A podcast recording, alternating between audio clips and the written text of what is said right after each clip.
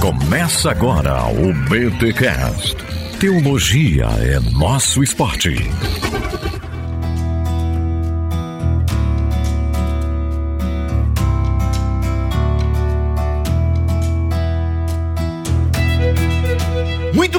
Muito bem, muito bem. Começa mais um BT Cash, o número 437. Eu sou Rodrigo Bibo e eu acho que hoje a Dorothy escreveria um livro Cartas para uma Igreja Assanhada. Gente, eu esqueci como é que começa. Vou colocar Tá, só meu eu sou a Bruna e aí tu, eu sou a Bruna e aí tu Pronto. fala uma frase que tem a ver com o episódio. Fica tranquila, Bruna. Eu- Seis horas da manhã, cara, numa, é, eu, eu Não. É difícil. Tá dormindo aí. É. Eu sou a Bruna Santini e no Clube de Leitura Celestial Poesias e Nuvens, os Inklings também têm prioridade. Nossa, o Clube Celestial de Leitura. Não vou nem comentar. Rapaz. Que nível. Tem, um, tem um, um spoiler aí, depois eu conto pra você. Olha, olha, eu sei que o meu livro já passou por esse clube, então tá, pode, pode dizer que é celestial. Eu sou o Lucas Mota e o Lewis merece estar ao lado de Dorothy 6 na sua estante. Mas peraí, a gente tá falando da Dorothy aqui, não é a Dorothy que merece estar do lado do Luiz? Enfim, depois você explica isso aí, Lucas. Eu sou o Guilherme Cordeiro e a Dorothy Sayers é a detetive da Trindade. Olha, cara, quero entender isso aí, hein? Quero entender a detetive da Trindade, já gostei. Gente, reunimos um time aqui muito legal para falarmos um pouquinho sobre esse novo lançamento da Thomas Nelson Brasil. Cartas para uma igreja acanhada da. Gente, eu não vou falar o nome da mulher aqui porque depois da pronúncia de vocês aí, todo mundo fala inglês aí pelo jeito, só eu que não, né? Dorothy Sawyer, Sawyers. Dorothy Sawyers, é isso, né? Sayers. Sayers. Caraca, o Isso. Sawyer. Por que, que eu falo? Ah, sabe por que eu falo Sawyer, gente? É porque lembra o Sawyer do Lost, mas acho que o Sawyer do Lost nem se escrevia assim. Enfim, É, Sayers. tem o Tom Sawyer também. Ah, olha aí. Dorothy Sawyers. Não, falei errado de novo, né? Me corrija, gente. Me ajuda se eu não falar errado. Sayers, Sayers, Sayers, Sayers, Dorothy Sayers, ok? Cartas a uma igreja acanhada. Vamos falar um pouquinho sobre este livro. E é claro, talvez você esteja se perguntando, gente, quem que é essa Dorothy? Fica com a gente que no podcast dessa semana a gente vai apresentar essa autora pra você e discutir um pouquinho deste livro que está sendo lançado agora pela Thomas Nelson Brasil. Mas antes dos recados paroquiais.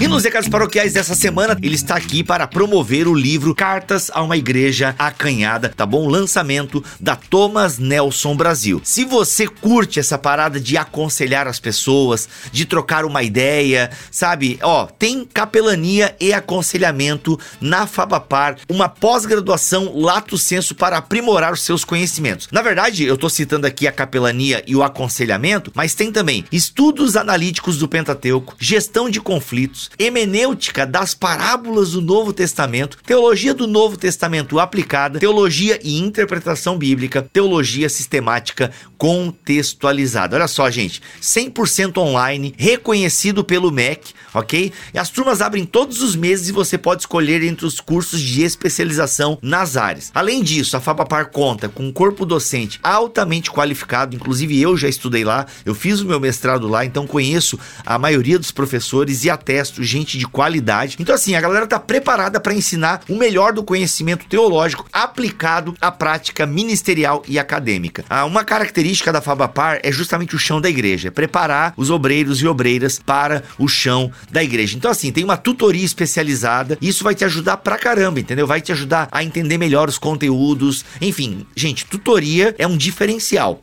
Beleza? Tutoria é um diferencial. Então, assim, você consegue, você tem acesso à Fabapar, você tem acesso à tutoria. E olha só, os ouvintes do podcast do Bibotalk que usarem a palavra Bibotalk, ou seja, o cupom Bibotalk, terá um desconto de 30% em qualquer das pós-graduações, tá? Ou seja, você tem que usar a palavra-chave Bibotalk, tudo maiúsculo, tá? Usa aí a palavra Bibotalk, usa a caixa alta e você vai ter 30% de desconto em qualquer pós-graduação. Galera, 30% de desconto em qualquer pós-graduação, tá? Ou seja, lato senso reconhecido pelo MEC 100% online. Aproveita e vai fazer uma pós-graduação. Sério, gente, vai lá. Você gostou de alguns temas? Vou repetir aqui. Você, ai meu, qual foi os temas mesmo que ele falou? Ó, tem capelania e aconselhamento, estudos analíticos do Pentateuco, gestão de conflitos, hemenêutica das parábolas do Novo Testamento, teologia do Novo Testamento aplicada, teologia e interpretação bíblica e teologia sistemática contextualizada, tá bom? O link para você conhecer o site da Fabapar, bem como como o cupom estão aqui na descrição deste BT Cash. E se você quer desconto nos primeiros três meses para adquirir o The Pilgrim, 50% off para você adquirir o acesso a esse app que tem muitos audiolivros, e-books, enfim, gente, tem coisas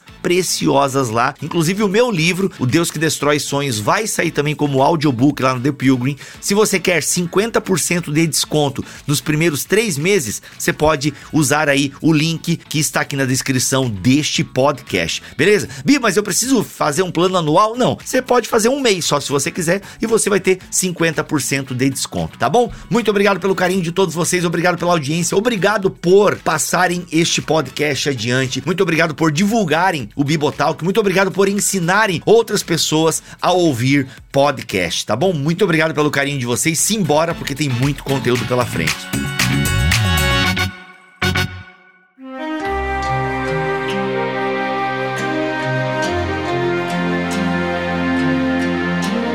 Ô Lucas, te apresenta um pouquinho pra nossa audiência aí o porquê que você está neste podcast. Eu já pulo a Bruna, porque a Bruna já é conhecida aqui. Você já gravou dois episódios com a gente. Aliás, a Bruna já gravou o Web Crente e gravou um outro episódio com a participação da Britney Spears, brincadeira, que é sobre igreja tóxica, mas que ainda não saiu que ainda não sei. Então, em breve a Bruna volta aqui, a Bruna Santini e tal, padroeira do Twitter evangélico, mas é, ela vai aparecer mais vezes aqui. Mas, Lucas, é a primeira vez que você aparece aqui no BT Cash. Diga-nos o seu nome e a cidade de onde está falando.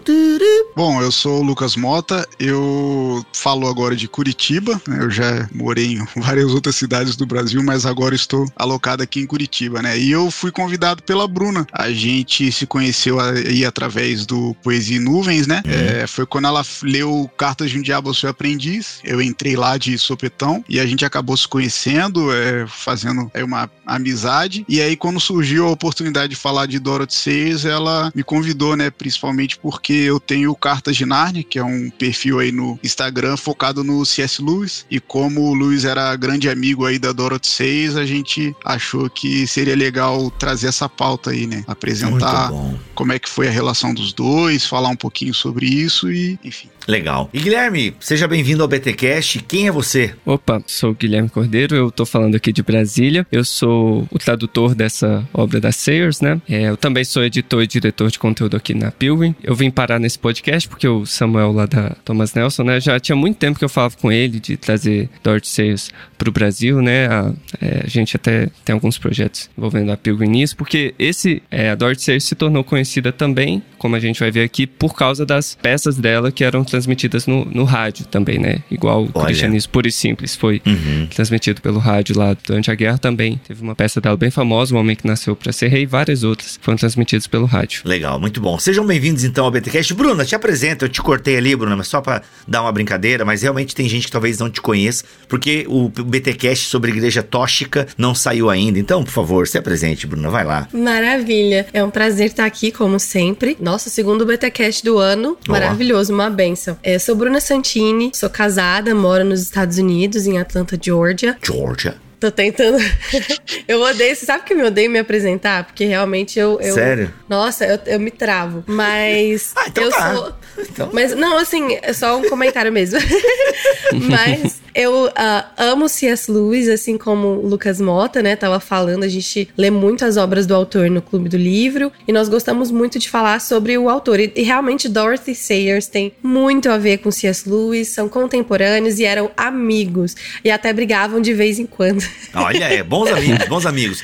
Agora, oh, rapidinho, Clube de Leitura, Poesia e Nuvens, é isso? Ele é aberto ao público? Como é que faz para saber mais desse clube de leitura aí, Bruna? Porque o pessoal vive me perguntando, ah, faz um clube de leitura, faz um clube de leitura, e eu não consigo fazer um clube de leitura. Mas já que você tá fazendo aí, fala um pouquinho desse clube de leitura pra galera. Maneiro demais. Então, esse clube de leitura vocês podem entrar no Instagram, arroba Poesias e Nuvens. Eu disse que tem um spoiler ali na minha apresentação, hum. porque ele vai mudar de nome e provavelmente vai ser Celestial Books, alguma coisa assim. Hum. Aguardem as novidades então já tô hum. deixando avisado que se a gente mudar de arroba. Mas é, é no Instagram, assim, a maioria do conteúdo acontece no Instagram. Uhum. E nós lemos o livro Deus que Destrói Sonhos nessa nova fase do ano passado foi Ó, muito bom. Foi uma benção. Uhum. Então tá bom, gente. Fica aí, procura esse conteúdo. Procura a Bruna Santini no Twitter também, se você não achar o Instagram. Gente, vamos lá pra Dorothy. É, eu tenho aqui em mãos o primeiro livro que a Thomas Nelson lançou, que é O Homem que Nasceu para Ser Rei, que é essa peça é, sobre a Páscoa, que inclusive é o C.S. Lewis lia todo ano essa peça, se não me falha a memória, as fontes que consultei. Terminei a leitura de O Homem que Nasceu para Ser Rei e o considero um sucesso total. Espero lê-lo a vezes sem conta. E de fato parece que ele lia todo ano. Galera, quem foi essa Dorothy aí? Já sabemos que ela foi amiga do Lewis, contemporânea do Lewis, mas ok, ser amigo do Lewis já é uma boa coisa para ter no currículo, né? Sou amigo do C.S. Lewis, né? Então assim, já é uma coisa bem legal. Eu digo que sou amigo do Jovem Nerd, né? Eu converso com ele pelo WhatsApp de vez em quando, fico dizendo que eu sou amigo do Jovem Nerd, que eu sou amigo do, do Jonas Madureira, enfim, né? A gente fica se achando amigo dos outros aí, e é legal pro currículo, né? E aí, quem foi Dorothy Sayers? Quem começa? Ah, eu posso ir se não tiver Vai, vai. É, a gente não tem educação aqui na gravação, tá, Ah, gente? Pelo amor de beleza. Deus. É, se Tá atropela mesmo. Se dois começarem ao mesmo tempo, se for a Bruna, vocês silenciam porque ela é mulher. Se vocês dois, aí quem permanecer falando ganha, entendeu? Aí depois Beleza. para, volta de novo a frase. É assim, gente. Podcast é isso aí mesmo, bem de boa. A Dorothy Sayers, ela foi muitas coisas. Ela era tanto filha de pastor, quanto parte do primeiro grupo de mulheres a receber um diploma oficial de Oxford. Ó. Ela é, trabalhou também como publicitária há muito tempo. Ela, inclusive, criou o slogan famoso da cerveja Guinness, né? Guinness is good for you. Ela, my goodness, my Guinness. é, ela fez vários slogans assim. Ela também teve alguns escândalos na vida dela que só vieram à luz depois que ela morreu, que ela foi mãe antes do, do casamento e depois casou com outro cara que era divorciado também. Ela sempre escondeu a existência desse filho. Ela também foi escritora de ficção de detetive. Olha! Lord Peter Ramsay, que era o Sherlock Holmes dela, por assim dizer. Uhum. E ela, inclusive, é, foi fundadora e participou de um clube de escritores de ficção de detetive lá em Londres, que o primeiro presidente foi o Chesterton. Então ela tinha um relacionamento próximo com o Chesterton. Que legal, cara. Ela foi a terceira diretora e depois dela quem assumiu foi a Agatha Christie. Então, assim, ela tava nesse grupo, assim, eles tinham até umas coisas engraçadas, assim, tinha que fazer um juramento com a mão numa caveira, tinha umas coisas assim pra... Caraca! é, mas o objetivo era discutir ficção de detetive, né?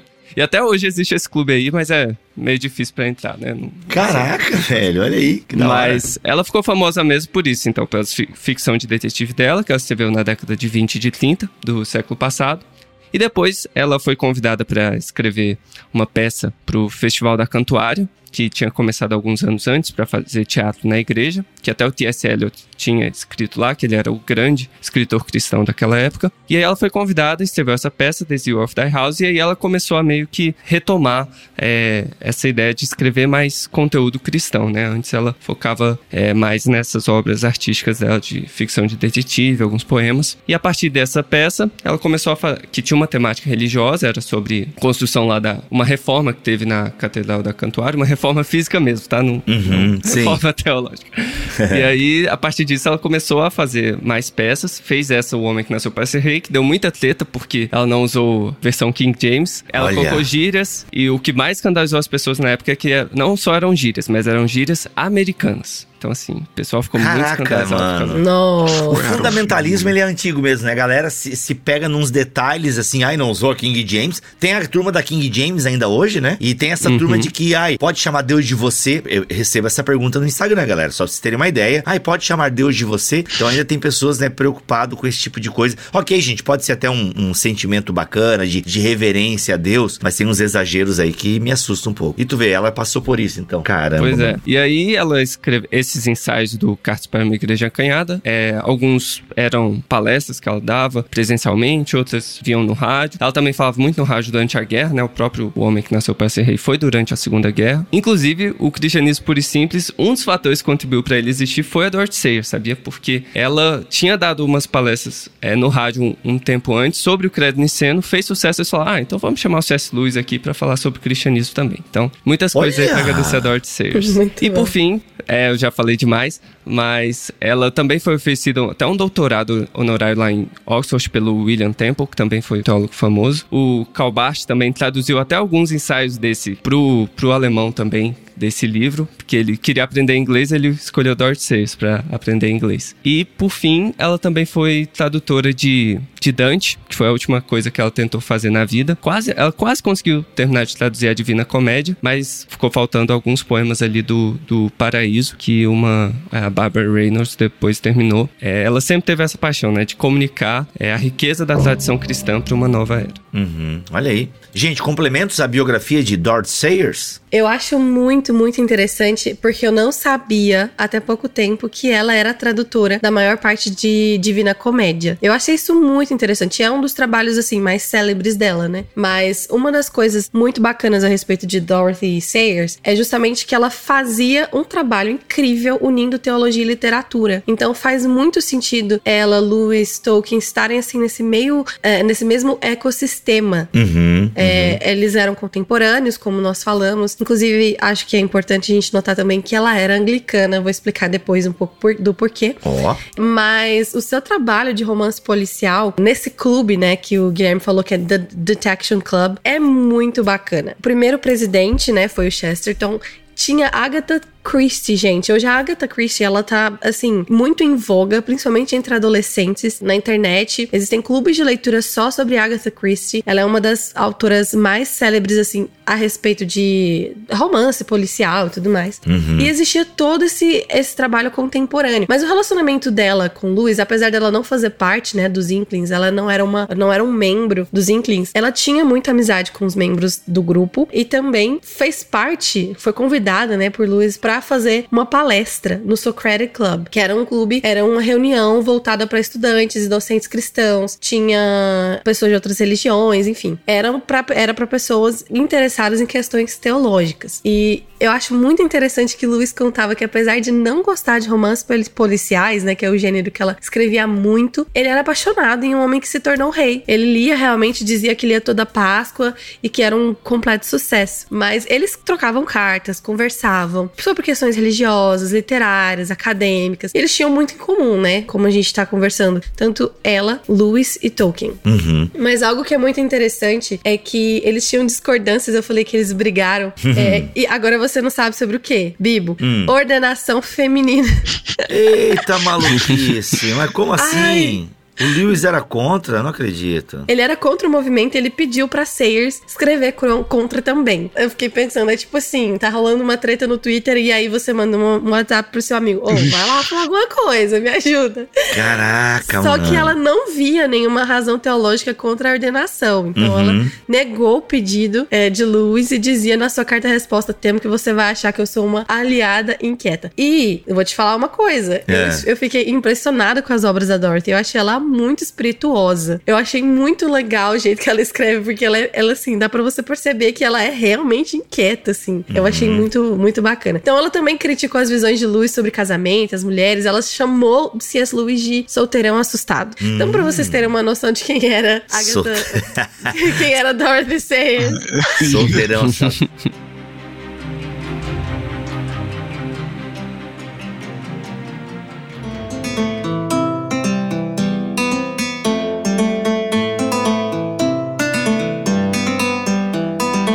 contexto também, eu penso que acho que é legal a galera se localizar, porque até hoje nós temos poucas mulheres fazendo teologia, né? É é até, graças a Deus, o aumento pela busca, por exemplo, o público do Bibotal que aumentou 10% o público feminino, isso é muito legal. O meu público no Instagram é um público de mais de 40 e poucos por cento feminino, então, e percebam que não é pela minha beleza. Então, assim, isso é muito legal, muito legal. Ah, agora, voltam alguns anos, né, gente? Volta algumas décadas. O lugar da mulher era bem, né? A mulher tinha lugar mesmo, né? Essa, essa parada do machismo tava muito forte. A, a própria, o próprio surgimento também da ordenação feminina tá ligado ao movimento feminista. Isso explica talvez até um pouco a repulsa do Lewis, enfim. Então, assim, tá ligado a movimentos feministas e tal. Agora, pô, a Dorothy, ela conseguir esse espaço. Lamento, né, que a custa de um trauma do filho dela, imagino que o filho dela deve ter sido alguém bem traumatizado, não sei se é vivo ainda hoje, mas ser escondido pela mãe não deve ter sido fácil, né? Por conta da reputação de. Se hoje em dia a mulher é divorciada com um filho, já não é bem vista pela igreja, imagina naquela época, né? É, inclusive ela nem era dentro de um casamento, né? Então ela nem chegou a, a divorciar, foi um, um, caso, né? Isso foi na juventude dela também, né? Ela não chegou a ser ateia como o Lewis, né? Na, na uhum. juventude, uhum. mas balançou ali na fé, ficou é, meio assim. Ela chegou a, a, participar de outros grupos de, de escritores também, é, inclusive o Ezra Pound, né? Que uhum. era, fazia parte ali do grupo de Londres e tal, e acabou se envolvendo é, romanticamente e tal, mas o filho dela sempre ficou próximo dela, né? Ela acabou, se eu não me engano, dando para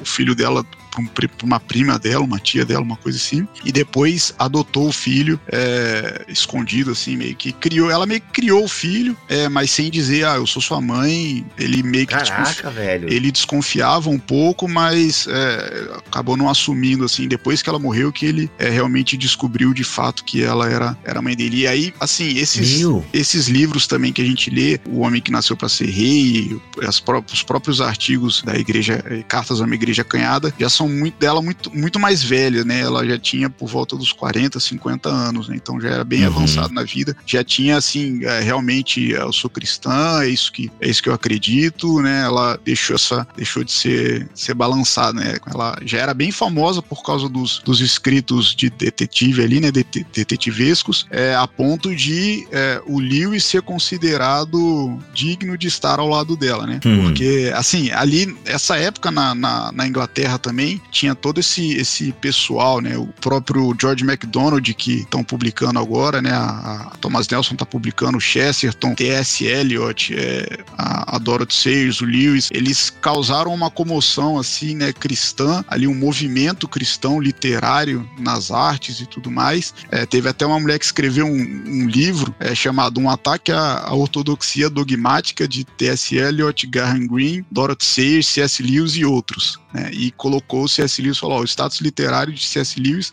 pode ser comparado ao da senhora Dorothy Sayers. Então, ela foi a primeira mulher, a primeira pessoa famosa que escreveu uma carta assim de fã para o C.S. Lewis. Ela escreveu, olha, gostei muito do seu livro, tal, e solicitou a ele um livro, né? Ele falou, olha, você pode escrever um livro falando de casamento. Eu nem sei por que que ela escolheu o Lewis, que era solteiro, para escrever a respeito de casamento, né? Mas foi porque ela leu uma carta lá, uma das cartas do Diabo Seu Aprendiz que ela gostou muito, falava de casamento, ela pediu, mas ele negou, ele falou: "Não, pelo que você me mandou aí, pelo que você me mandou, seu livro já tá pronto, já só falta você escrever, você quer que eu faça o seu trabalho. Eu não vou escrever o livro para você não, escreve aí". Caraca. foi assim que começou a relação deles e aí eles começaram a trocar cartas, sempre foi mais ou menos nesse sentido, né? Um pedindo pro outro escrever alguma coisa e aí eles foram se tornando amigos, né, ao longo do, dos anos. Caraca, mano, que da hora. E aí, gente, dessa relação, uh, contexto histórico da Sayers, alguma coisa que vocês querem? É sobre o. Como é que é o nome do grupo de literatura que o Lewis tinha com o Tolkien? É o Inkling? Eu Os já Inklings, não sei mais falar é. inglês. Inkling, como é que é o nome? Inklings. Os Inklings. Esse grupo aí literário que o Tolkien fazia parte, o Lewis fazia parte. Ela fazia parte, podia entrar mulher, ela ia de vez em quando só pra tomar uma cerveja, como é que é? Então, ela não fazia parte, eu acho que primeiro porque ela era mulher, nunca participou nenhuma mulher, e uhum. porque ela também era de, se eu não me engano, ela era de Londres, né? Então, mesmo que ela tivesse uma amizade ali com o Lewis, é, o grupo era hum. do pessoal ali de Oxford, né? Então, que era um grupo bem informal mesmo, né? Era uma coisa de, de ah, vamos ali no bar beber uma cerveja e conversar sobre literatura, uhum. né? Não era uma, uma coisa que tinha um juramento, uma coisa assim, mas eu acho que o principal, eu diria que o principal motivo é o fato dela ser, ser mulher mesmo. Entendi. É, eu acho interessante enfatizar também que ela é muito gente como a gente, né? Então, ela já estava casada né, na, na época do, dos Inklings e ela tinha muitos afazeres, porque o marido dela tinha estresse pós-traumático da Primeira Guerra Mundial. Então. Caraca. O cara era muito explosivo, assim, e, e às vezes ele era quase um inválido também, né? Então ela tinha que assumir tudo da, da vida da casa e ainda arranjar tempo para escrever as obras dela e tudo mais. Então ela era muito ocupada e quando a gente vê tudo que ela fez, a gente realmente fica impressionado como que ela conseguiu fazer tudo isso enquanto ela ainda escrever tanta carta e os próprios C.S. Lewis falou que ela era uma das grandes escritoras de carta da, da Inglaterra. Ao mesmo tempo que ela tinha que cuidar de uma casa cuidar de um filho que ninguém podia saber que era dela e, e ao mesmo tempo ainda fazer algo bom e, e, de qualidade na literatura. Graças a Deus não tinha Netflix naquela época, hein, galera? É, mas como se não existisse ociosidade, né? Foi uma brincadeira só, galera. A gente quer botar tudo culpa na Netflix, mas não é culpa só da Netflix, não. É culpa nossa mesmo. É das redes sociais também.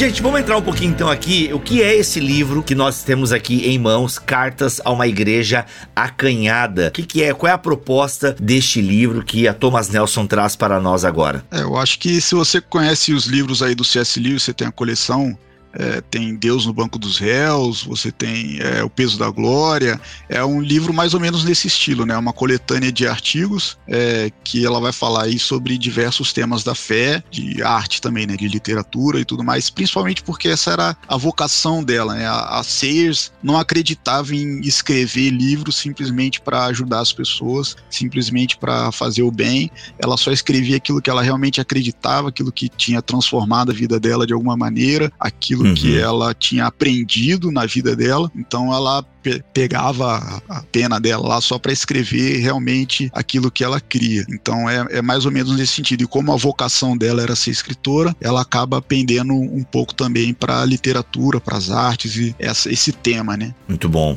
E aí? É, eu acho que uma, uma frase célebre dela, né? O dogma é o drama. Muita gente cita, inclusive o Michael Horton vive citando também. Resume bem o. É até o primeiro capítulo do livro, mas resume bem o que vai vir após no, no livro, né? Que ela explora como que a ortodoxia trinitária, ela está pensando aqui nos quatro primeiros concílios ecumênicos, né? Os e credos como o credo apostólico, o credo é, niceno, é, o credo atanasiano também. Ela quer mostrar como que isso não é algo entediante, não é algo antiquado, é mais como que essa faz parte de uma rica tradição cristã que ilumina todas as coisas. Então, desde moralidade, né, que ela vai falar sobre os outros seis pecados capitais no capítulo, que é um dos meus preferidos, que ela fala, ó, oh, o pessoal foca muito no pecado sexual, na luxúria, mas tem vários outros pecados por trás desse pecado, né? Muita gente acaba na luxúria por causa de outros pecados, como uhum. preguiça. E ela também fala bastante sobre trabalho e literatura, né? Como o Lucas já falou, e para ela, o que ilumina tudo isso é a grande tradição, crer no Pai, no Filho e no Espírito Santo. E é por isso que eu falei que ela é o detetive da Trindade, né? Que ela fica procurando vestígios da Trindade em todas as coisas, especialmente no trabalho criativo dela. Olha aí. Inclusive, o subtítulo do livro, né? Cartas a uma Igreja Acanhada, é Argumentos Cativantes para a Relevância da Doutrina Cristã. Quando eu comecei a ler aqui o livro, eu fiquei assustado porque eu achei que eu estava lendo uma introdução de alguém. Eu achei que eu estava lendo um endosso de alguém. Mas que nada, não é um endosso. O primeiro capítulo já é dela e me assustou aqui que ela está dizendo que nos últimos tempos o cristianismo institucional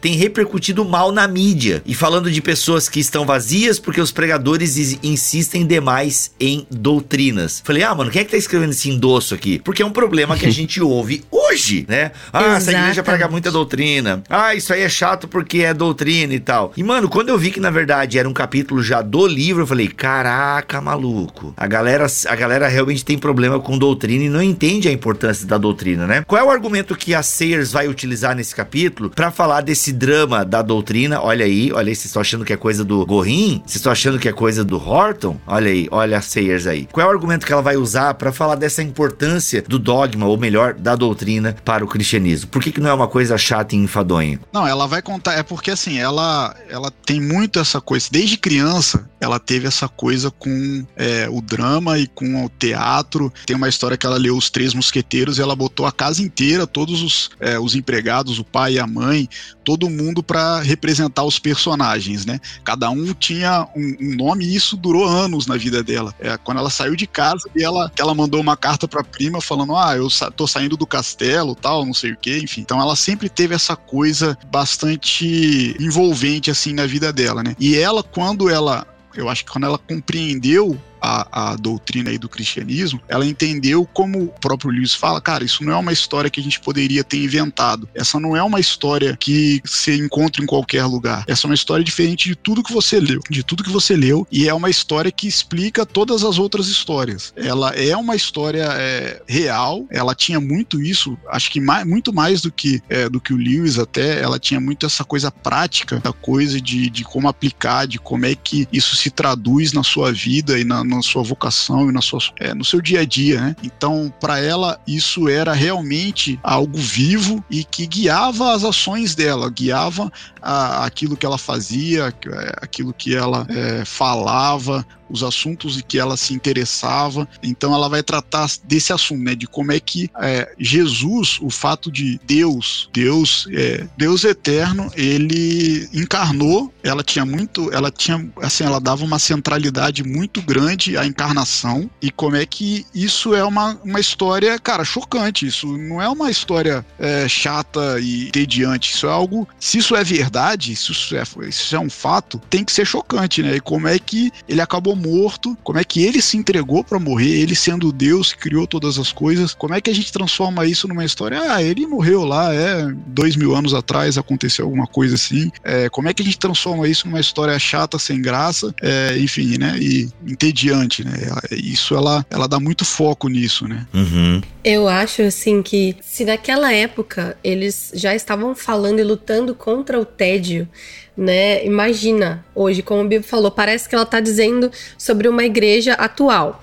É, ela falava entre guerras, né? Ela estava ali nesse período é, de guerra e tudo mais, e precisando se comunicar com a igreja em meio a uma guerra. E ainda assim existiam pensamentos de que a doutrina era tediante. Como assim? Eu acho muito interessante como ela fala e critica muito o cristianismo nominal, né? Que talvez, não sei, poderia ser uma realidade, começar a ser uma realidade hoje. O Bibo acho que vai ter uma opinião melhor sobre isso, mas com certeza algo que ela já exorta assim nos primeiros capítulos, que é o fato de que a maioria dos cristãos não sabem exatamente no que creem, é atual. Né? Ela Uhum. faz até uma sátirazinha de um, de um diálogo. Ah, mas quem que você acha que é Deus Pai? Não, ele está sempre irritado, tá sempre nervoso e, e ele é conflituoso. Ele é o pior da trindade. E aí, mas e quem que você acha que é Jesus? Não, o coitado. Então, assim, ela mostra como a concepção popular do evangelho se afasta muito da realidade. É por isso que eles vão achar que é entediante o dogma, porque eles não conhecem de verdade. E ela empresta muito dessa dramatização mesmo, literária, pra dizer que o dogma é o drama. Porque se você for parar realmente pra pensar na história, tem. Eu vou até procurar aqui, gente. Mas ela fala assim: que Deus teve a honestidade e a coragem de provar o seu próprio remédio. Se você realmente vê a história do evangelho dramatizando assim como ela fez, né? Em poucas palavras, em poucas estrofes, você entende que não é entediante. Na verdade, é a coisa mais importante do mundo. E algo muito interessante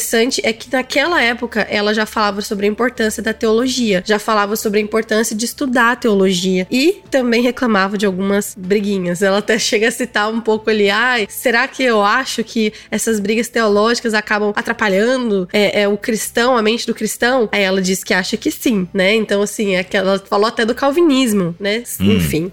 Mas é muito interessante notar essa, essa, esse diálogo que ela tinha cultural e o que ela estava tentando fazer. E isso que o Lucas falou da encarnação ser uma das principais doutrinas para ela é muito verdade. E a gente percebe vários teólogos, várias discussões que vêm lá desde a patrística que a gente vê que ela está usando para comunicar é, de uma forma diferente, de uma forma nova. Então, ela, por exemplo, tem uma citação que ela diz o seguinte: Se Cristo foi apenas um homem, então ele é totalmente irrelevante para qualquer pensamento sobre Deus. Se ele é apenas Deus, então ele é totalmente irrelevante para qualquer experiência da vida humana. No sentido mais estrito possível, é necessário para a salvação da relevância que o homem acredite corretamente na encarnação de nosso Senhor Jesus Cristo. Uau. Ela vai e pega todas aquelas heresias, nestorianismo, apolinarismo, é, arianismo, ela s- pega todas essas heresias que para muita gente é a parte mais cabeluda, assim, né? Quando você vai estudar cristologia, ficar entendendo as diferenças, ela mostra, ó, na verdade é só você começar a perguntar para as pessoas aí na rua, falar, ah, Jesus é Deus e homem. Aí a pessoa começa a entender do jeito errado. Ela fala, ah, não, então ele é tipo Deus numa parte e homem em outra parte, assim, é tipo separado. Aí você, não, não, isso é uma heresia. Não, então ele é tipo um, um Deus menor, assim, tipo um Deus de segunda mão, assim, um Deus que foi criado. não, não, não. É, aí isso já é outra heresia. E ela vai falando de uma forma muito natural, assim, que fala, ó, se você quer ser relevante, fala o que a igreja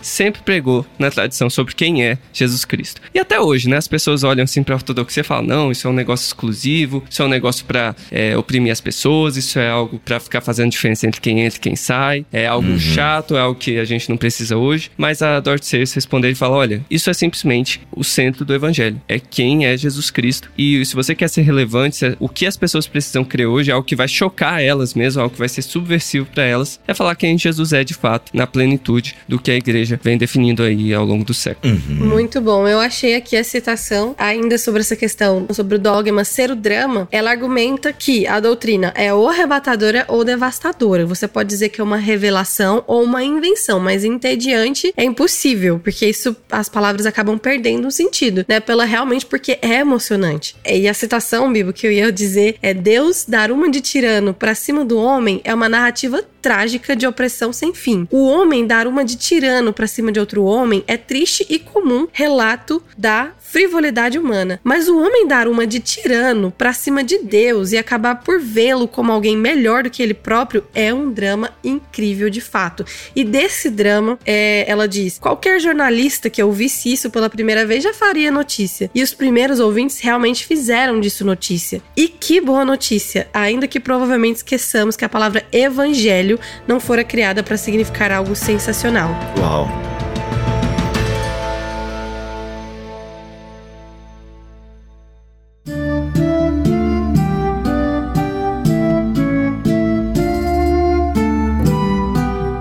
Caminhando pro final aqui, tem duas perguntas que eu acho que é interessante pra gente finalizar aqui o nosso podcast. É, primeiro, vocês falaram muito aqui que a Sawyers estava nesse contexto de rádio, falando de doutrina cristã, Segunda Guerra Mundial, essa coisa toda. Qual é a contribuição que na mente dela e na escrita dela o cristianismo tem a dar ao mundo durante o período de guerra? É, ela escreve mais de um, de um artigo aí a esse respeito, né? Ela fala, por exemplo, da questão que a guerra traz de, das limitações, né, de consumo e, tudo mais. Tem um artigo que ela toca bastante nesse assunto, como é que é, teve que diminuir, né? Na, durante a época da guerra não tinha é, um monte de coisa. Se você pegar as cartas do Lewis, tem lá ele agradecendo porque recebeu papel, por exemplo, para escrever, né? Que, que, que, tinha, não, não tinha, né? Então ela fala dessa possibilidade, dessa necessidade de repensar a vida né, e ela, no, nos seis pecados, nos outros seis pecados capitais, o artigo que o Guilherme citou ainda, que eu também gostei bastante, quando ela fala da preguiça, preguiça, ela não fala da preguiça como você ficar em casa só vendo o Netflix, né? Ela fala da pessoa que às vezes se enche de a fazer, mas que não vai levar a nada, que não tem um propósito, não tem, tá fazendo um monte de coisa, tá em movimento, mas não tá gerando nada, não, não tem uma perspectiva, não tem é, paixão, não tem amor por nada, não tem um propósito. Então ela fala disso, de como é que a nossa sociedade é, é, é montada em cima do consumo, né? E, e, como é que a guerra veio é, atrapalhar atrapalhar isso, vamos dizer, e nesse momento aí repensar, é, colocar o cristianismo e falar, cara, será que é isso que a gente quer? É, ela inclusive é, iniciou um trabalho de escrever, como eu, como eu falei, ela convidou o Lewis até para escrever vários livros para ajudar na reconstrução moral, ali né, espiritual do, no pós-guerra, né? Falar de casamento, falar de consumo, falar dos pecados e tudo mais. Então ela trabalha bastante é, vários temas, né? Que a guerra veio atrapalhar, vamos dizer assim, causar no pensamento das pessoas ali. Eu acho interessante também lembrar o contexto, né? Que tinha. Isso era uma grande pergunta que muitos cristãos naquela época queriam responder. Tem até um livro do Alan Jacobs que é só explorando o ano de 1943 e mostrando a Simone Weil, a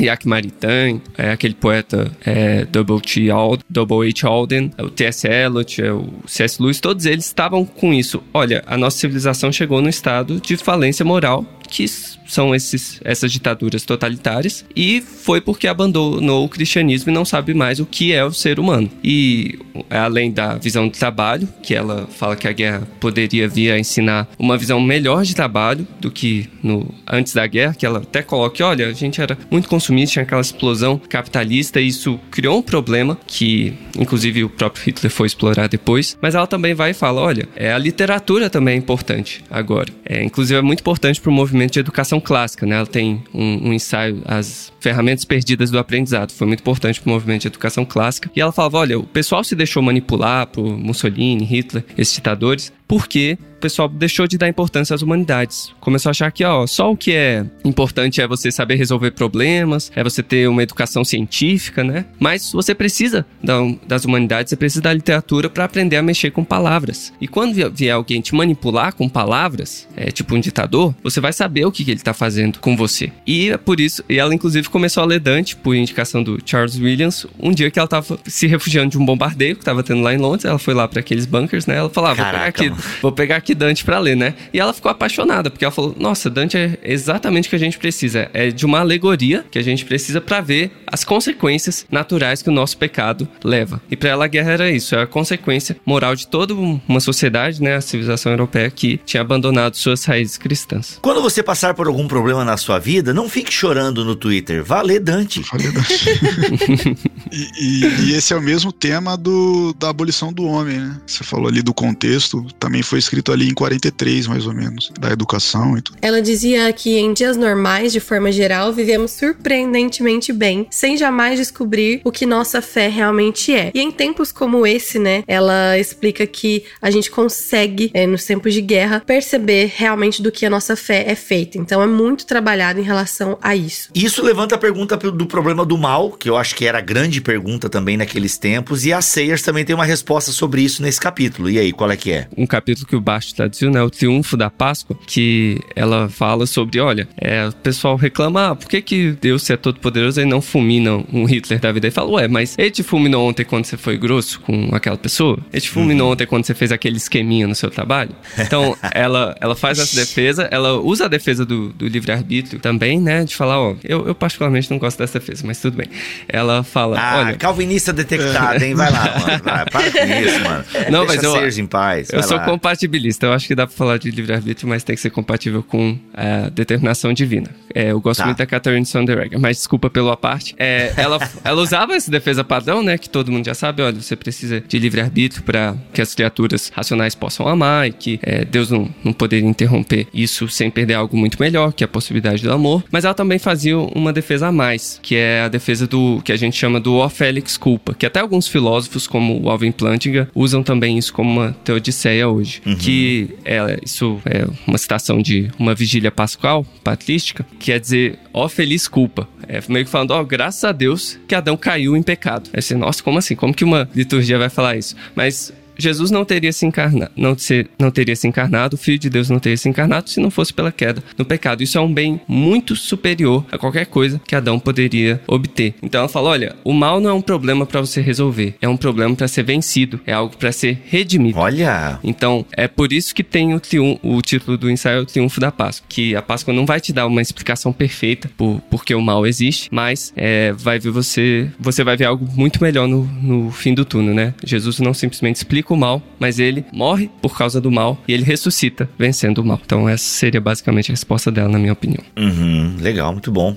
Gente, alguma coisa a acrescentar sobre isso? Ah, na verdade, eu tenho. Só uma, uma, algo que eu achei muito interessante, que nesse capítulo, o Triunfo da Páscoa, e em alguns outros capítulos também, ela chama quanto aos outros atores do drama. Eu acho isso muito legal, porque para ela, realmente, a história do evangelho é um drama. Eu acho isso incrível. Vou até ler aqui esse trecho. Quanto aos outros atores do drama, nada poderia agora alterar o fato de que eles foram estúpidos, covardes, incrédulos e de muitas formas especialmente inúteis, mas não permitiram que qualquer remorso remorso mórbido e egoísta inibisse suas alegres atividades no futuro. Muito bom. Galera, é o seguinte, tá aí esse livro, Cartas a uma Igreja Acanhada. Gente, por que esse nome? Eu acho que esse é um nome posterior que, que os editores deram, né? Fazendo ah. referência tanto ao fato que ela é, era conhecida como escritor de, de cartas, né? Tanto é que esses ensaios antes tinham sido publicados em vários livros diferentes, que eles foram juntando, enfim. Uhum. Eu acho que. E tem essa ideia também de ela se dirigir a uma igreja que fica meio na defensiva, assim, com os problemas do mundo. É, uhum. Às vezes dá um evangelho água com açúcar, né? Que não faz muita diferença para ninguém. Ela Olha. quer meio que, ó, vamos, vamos dramatizar esse negócio aqui, vamos colocar uhum. a vida nisso aqui. Muito bom, olha aí, gente. Cartas a uma igreja acanhada. Tem muitos capítulos legais aqui, a gente só pincelou dois ou três, tá bom? Ó, o capítulo 1, um, maior drama que já estreou é o Credo oficial da cristandade. Depois ela fala em que cremos, o dogma é drama, a imagem de Deus, a mente criativa, credo ou caos. Olha, esse aqui eu quero ler, hein? Alimento sólido, os outros seis pecados capitais, que é o capítulo 8, a moral cristã, o triunfo da Páscoa, por que trabalhar? Olha aí você ouvindo esse podcast, pensando, poxa, odeio meu trabalho. Por que trabalhar? A Sayers pode te ajudar. Em direção a uma estética cristã. Caraca, mano, olha aí, coisa que a galera tá discutindo hoje hoje, olha aí, a lenda de Fausto e a ideia de diabo, um voto de agradecimento a Ciro, a escrita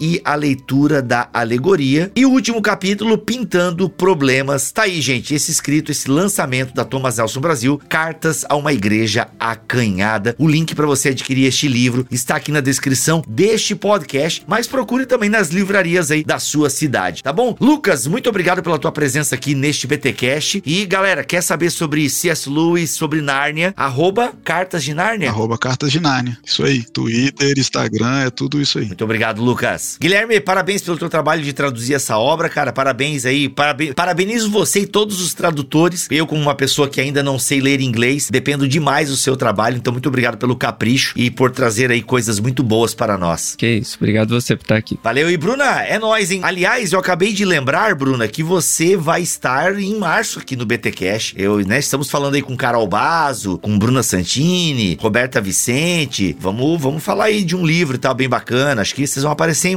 Você vai aparecer em março aí novamente aqui no Bibotalk. Obrigado pela tua presença aí, Bruna, e pelo teu trabalho em divulgar boa literatura. Vamos que vamos. É uma honra sempre estar aqui com vocês. Muito obrigada, Bibo, Lucas, Guilherme e Tuller. É, e o Tuller, nosso grande editor. Obrigado, olha aí. olha aí. E a Thomas Nelson, que tem nos apoiado aí, lançando também coisas incríveis, né? Ajudando os clubes de leitura com bons materiais, que tem inclusive uma parceria com o The Pilgrim. Ah, o Guilherme trabalha lá na Pilgrim. A Thomas Nelson tem uma relação muito legal com a Pilgrim. Manso e Humilde, né? Foi um dos grandes sucessos aí dessa parceria recente. Então, muito legal mesmo. É isso, gente. Voltamos a semana que vem, se Deus quiser e assim permitir. Fiquem todos na paz do Senhor Jesus.